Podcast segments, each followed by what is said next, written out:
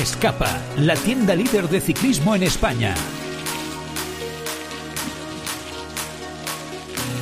Bienvenidos a Escapa Podcast, tu podcast de ciclismo. Presenta Joan Prats.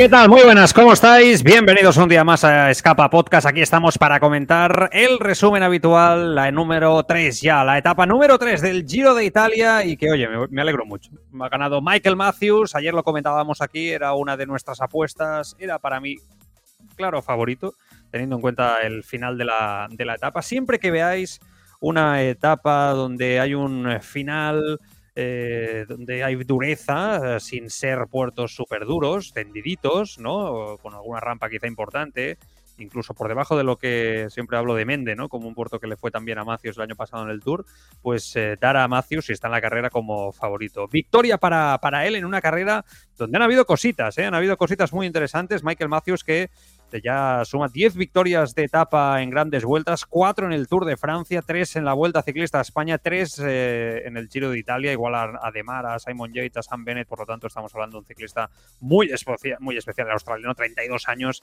lleva años eh, ganando. Y es verdad que tuvo un pequeño bajón en un momento determinado de, de su, de su carrera, es cierto, pero que ya lleva un par, de, un par de añitos, ¿no? Más o menos que ha vuelto a un nivel muy, muy, muy alto y nosotros lo, lo, celebramos. Insisto, que estoy contento de que se haya llevado esta etapa de 213 kilómetros, una etapa larga, típica del Giro de Italia, entre Basto y Melfi, con mal tiempo, lluvia, chiribiri, no, no nada exagerado, pero sí que ha ido cayendo durante toda la jornada, como digo, esta, esta llovizna que ha ido complicando incluso con alguna caída, algún problema sin, eh, sin mucho más para algún eh, ciclista. Una etapa que ha tenido pues una escapada de los ciclistas del Corratec, Stoichnich y Konishev.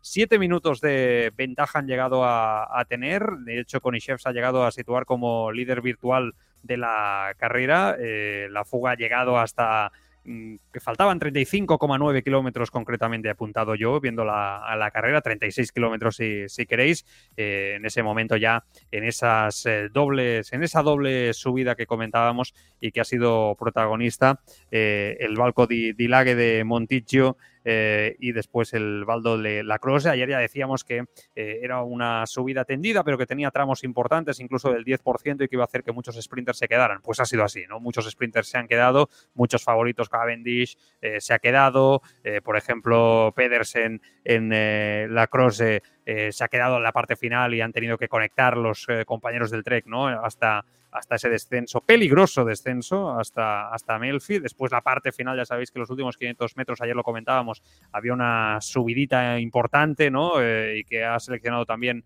con una pendiente, un falso llano, bastante ese, ese, sprint y yo creo que ha complicado la vida precisamente en ese, en ese sprint. Jaico ha estado trabajando de maravilla en esas dos subidas, en ese puerto de tercera y en ese puerto de, cuarta, para descolgar a todos los rivales posibles de Matthews, entre los que estaba Gaviria, que se ha quedado también, y compañía. Y la verdad es que Jaico ha hecho un gran trabajo de equipo para conseguir la victoria para su líder hoy, Michael Matthews, merecidísimo. También Trek ha trabajado hasta que, como digo, Mats Pedersen se ha quedado y después Trek ha tenido que conectar por, por detrás. Sorprendentemente, en esa en esas subidas han, bueno, se ha descolgado un nombre, sorprendentemente, el de el nombre de McNulty, que ha conectado después, Almeida en el descenso ha tenido un problema mecánico, ha, conectado después Almeida de nuevo con el pelotón, eh, pero mm, después ha, acabado McNulty mal, ¿no? Se ha dejado tiempo respecto al grupo, yo creo que sorprendentemente para todos, incluso me atrevería a decir que tenía algún problema físico, algún problema de salud, algún problema a nivel de eh, resfriado, no se encontraba bien porque no es normal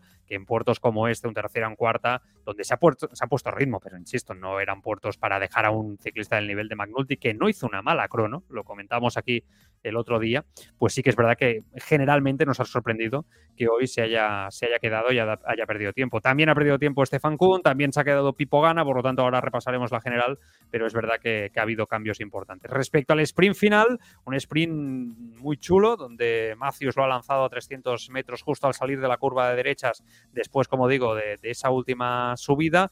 Eh, Mats Pedersen ha sido segundo, Caden Groves con Alpesin, que además ha trabajado también Alpesin, ha sido tercero, Albanese de Leolo Cometa de Alberto Contador ha sido cuarto, la verdad es que Albanese estaba bien colocado hasta esa última curva, donde creo que se ha encontrado un poco cerrado, yo creo que se ha obsesionado un poco con la rueda de, de Mats Pedersen y al final no ha podido tener esa fuerza para, para reaccionar desde atrás cuando Michael Matthews iba lanzado ya y Pedersen también que yo creo que iba un poco tocado, me ha dado la sensación de fuerzas, eh, es una sensación muy mía personal, ¿eh? Eh, pero bueno, en, cualquier caso el Dani ha sido quinto, Bistrom ha sido sexto, Roglic ha sido séptimo, Simone Velasco de, la Astana ha sido octavo, es Kyujins noveno y Vendrame eh, ha sido décimo por eh, repasar el, top ten. Ha habido, ayer os lo, os lo explicábamos, eh, en diferentes sprints intermedios, el, primero en el kilómetro 106 lo ha ganado Pedersen, por lo tanto ha, sumado puntos para ese Mayotte y después había bonificación en un, sprint importante de tiempo de, Remco Benepul que ha sumado segundos respecto a Roglic. Ha sido curioso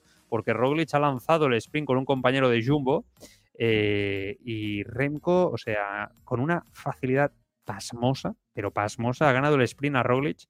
es que no, ha hecho, aunque Roglic ha lanzado el sprint, mm, Remco se ha metido por ahí, Benepul se ha metido por ahí y la potencia que ha demostrado, de verdad que ha sido alucinante. O sea, ha sido un cambio de, ritmo de Remco y Benepul con la boca cerrada, ganando al sprint a Roglic, que es un hombre a priori, hasta hace muy poco era más rápido que, que Remco Benepul. Es verdad que este año, como hemos dicho muchas veces, Remco Benepul actualmente está ya ganando también sprints, ¿no? De una forma, de una forma brutal y siendo, bueno, claramente, como digo, muy, muy protagonista eh, a todos los eh, a todos los niveles, ¿no? Este, es verdad que es un tío que, eh, insisto, está, está mejorando a una velocidad de vértigo y para mí impone miedo.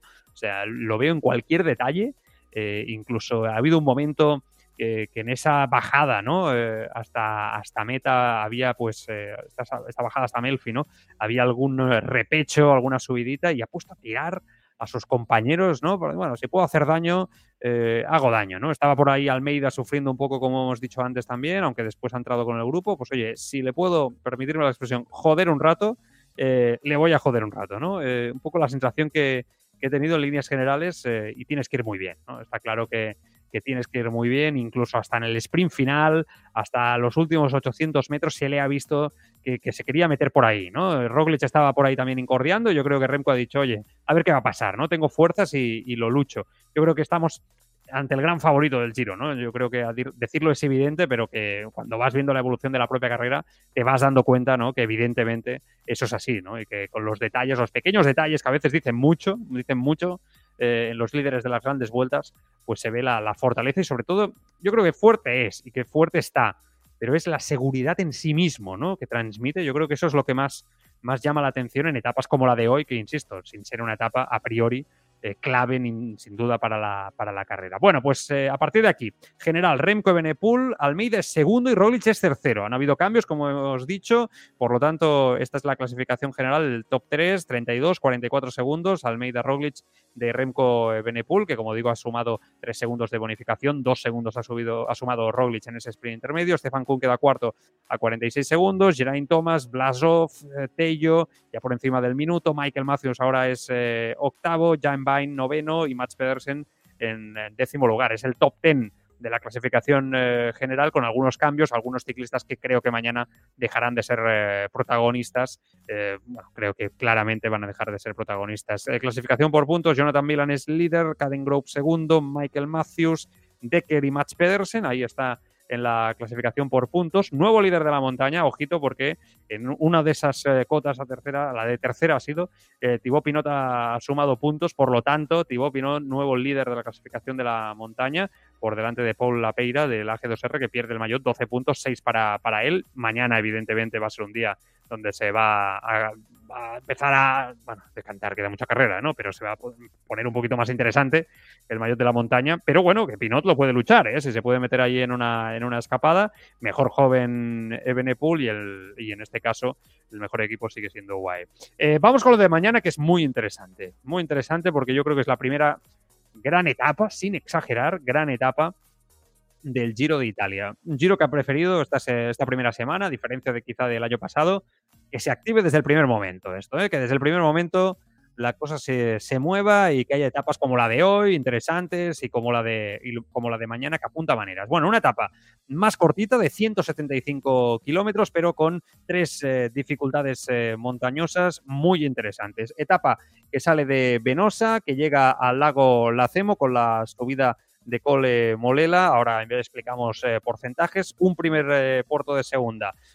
La, etapa es muy pestosa, sube, baja continuado recorrido rompepiernas, no va a haber un segundo de respiro, por lo tanto media montaña, pero de las que de las que gustan. ¿eh? Yo creo que nos lo vamos a pasar bien. Bueno, pues la primera gran dificultad puntuable, porque insisto que antes ya se sube diferentes eh, cotas eh, que pueden hacer eh, daño y que van a servir para que se haga una escapada. Lo que tengo claro es que mañana se va a hacer una escapada mucho más sólida que estos días, más numerosa y que ese terreno de inicio más roto no va a permitir precisamente que se pueda hacer sin ningún tipo de, problema esa escapada. Yo, imagino 6, 7, 8, 9, 10 hombres bien, ¿no? Incluso un poco menos quizá, pero, pero yo creo que entre 6, 10 eh, ciclistas se pueden seleccionar eh, perfectamente en esa escapada. El primer segunda, como digo, es el paso del Croselle, eh, es un segunda que se corona en el kilómetro 64, descenso hasta el muro lucano, justo ahí está el sprint. yo creo que aquí no van a llegar los sprinters. Michael Matthews, por ejemplo, aquí sí que puede llegar. Yo creo que mañana puede salir con, el, con la Maglia Chiclamino como, como líder, eh, porque creo que en el primer puerto de segunda se habrán quedado eh, Milan y compañía, los sprinters que puedan luchar por esta, esta Maglia. A partir de aquí, subida hasta el Balco di Monte Carruoggio, es otro segunda, con también rampas muy importantes, descenso y ya nos vamos hasta Montela, hay, hay otro sprint y desde ahí subida al Cole Molela, ¿no? donde el lago, el lago es eh, el final de, etapa. Ahí es donde se va a decidir la carrera seguramente, ahí es donde se van a mover los favoritos, no me cabe la menor duda, pensar que son 9,6 kilómetros al 6,2%, no esperéis grandes exhibiciones. Los primeros 4 kilómetros son tendidos al 4,4%, después viene un kilómetro al 3,9% y después sí que vienen 3 kilómetros y pico al 9,4% con una rampa máxima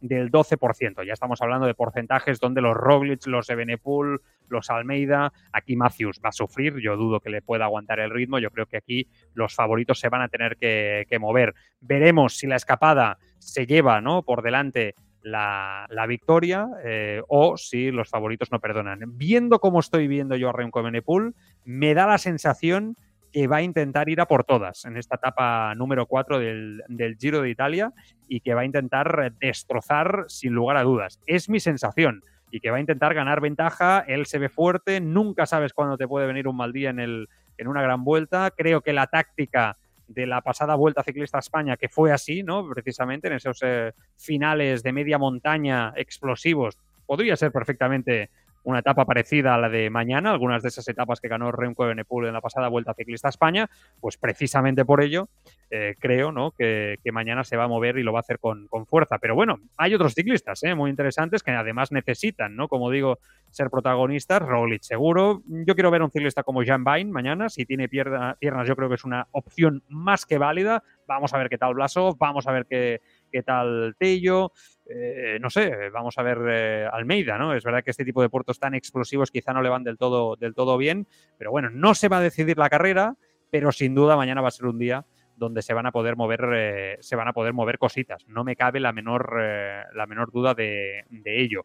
Y estaremos atentos y os lo explicaremos. Es verdad que la etapa ya del próximo, del próximo miércoles es ya un poquito más tranquila. De hecho, es llana, el sprint. Seguramente la de Nápoles el jueves también va a ser así. Y ya el Gran Sasso de Italia el viernes, la primera gran etapa del Giro de Italia, la etapa de alta montaña, donde seguramente ahí ya vamos a poder salir de dudas y, se va a empezar a jugar a carrera de una forma muy seria, siempre teniendo en cuenta lo que siempre digo, las coronas en este Giro van a ser claves, ya lo fue la primera y después la última semana. Yo creo que todos coincidimos en que ahí es donde se va a acabar de jugar la, la carrera. Queda mucho, pero lo disfrutamos aquí. Mañana volvemos. Cuidaros mucho. Hasta mañana.